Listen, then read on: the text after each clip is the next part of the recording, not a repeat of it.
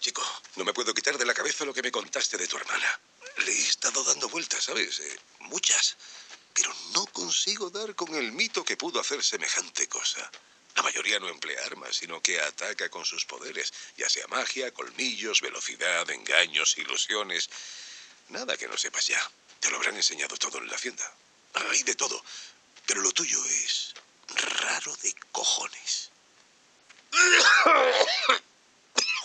Hostia. En una de estas vas a tener que informar de mi muerte. ¿Qué? Venga, ten un poco de sentido del humor. No seas tan estirado. Además, en este curro hay que estar preparado para eso a diario. Ah, y tranquilo. A mí no me importa que te gusten los tíos. Ya te dije que mi mujer era actriz, así que estaba rodeado de tíos como tú. Ya sabes. Sus mejores amigos no eran y siempre me llevé bien con ellos. No porque fueran homosexuales, sino porque eran buenas personas. Ella nunca se juntaba con gente desconsiderada o desagradable. Tenía buen ojo para la gente a la que dejaba acercarse. En fin, que la vida es demasiado breve para decirle a la gente con quién debe acostarse o de quién tiene que enamorarse. ¿Eh? Ah, sí, la grabadora. Bah, si esto no lo va a escuchar ni su puta madre. La UCP solo quiere resultados. El resto son solo parafernalias que te obligan a hacer para que te sientas parte de algo importante. Gilipolleces. Estas cintas acabarán en una puta caja de algún sótano de mierda. Ya te lo digo yo. ¿Sabes? Tu historia me recuerda a la de uno de mis compañeros. Ese sí que era un pieza. Mm. Era un estafador callejero de los que te virlaba hasta los calzoncillos. El muy canalla. Perdió a sus padres en un accidente cuando era un niño y se escapó del orfanato donde le internaron. Vivió en las calles durante años. Aprendió a buscarse la vida. No ves qué pico tenía el cabrón, ¿eh? Era capaz de convencerte de cualquier cosa, hasta que un día se le ocurrió estafar a un hada. Él no sabía que existían, ni lo hijas de puta que podían llegar a ser esos bichos. Enfadada, el hada lo dejó inconsciente. Cuando despertó, se encontró tirado dentro de una joyería. Había cristales por todas partes. Las vitrinas estaban hechas añicos y su contenido desparramado por todos lados. Pulseras, anillos, pendientes. Todo lo señalaba él como el culpable. La policía llegó antes de que se diera cuenta de lo que ocurría y lo encarceló. Antes del juicio, la UCP ya se había encargado de darlo por muerto y meterlo en la hacienda. Pobre Dorio.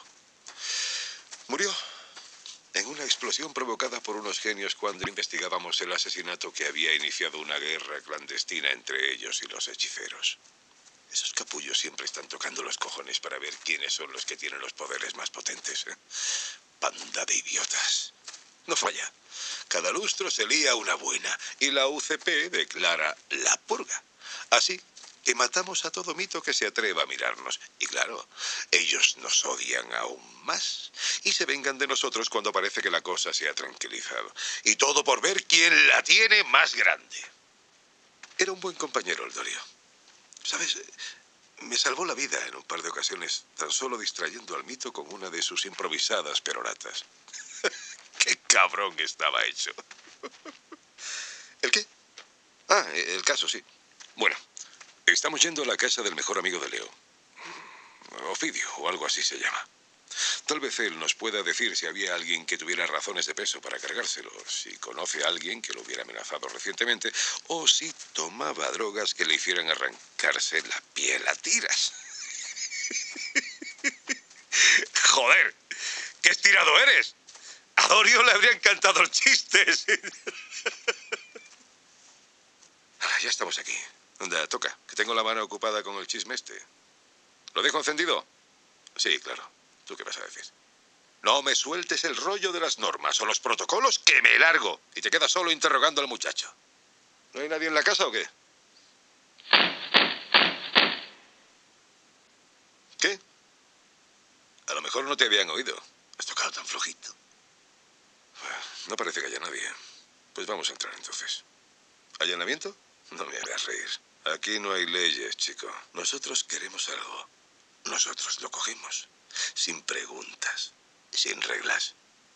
¿Por qué te crees que los mitos nos oyen tanto? ¿Mm? Desde luego no es porque seamos antisociales o porque no los invitemos a nuestras fiestas en la agencia. Les recordamos que no pueden hacer lo que les venga en gana sin consecuencias normalmente. La muerte.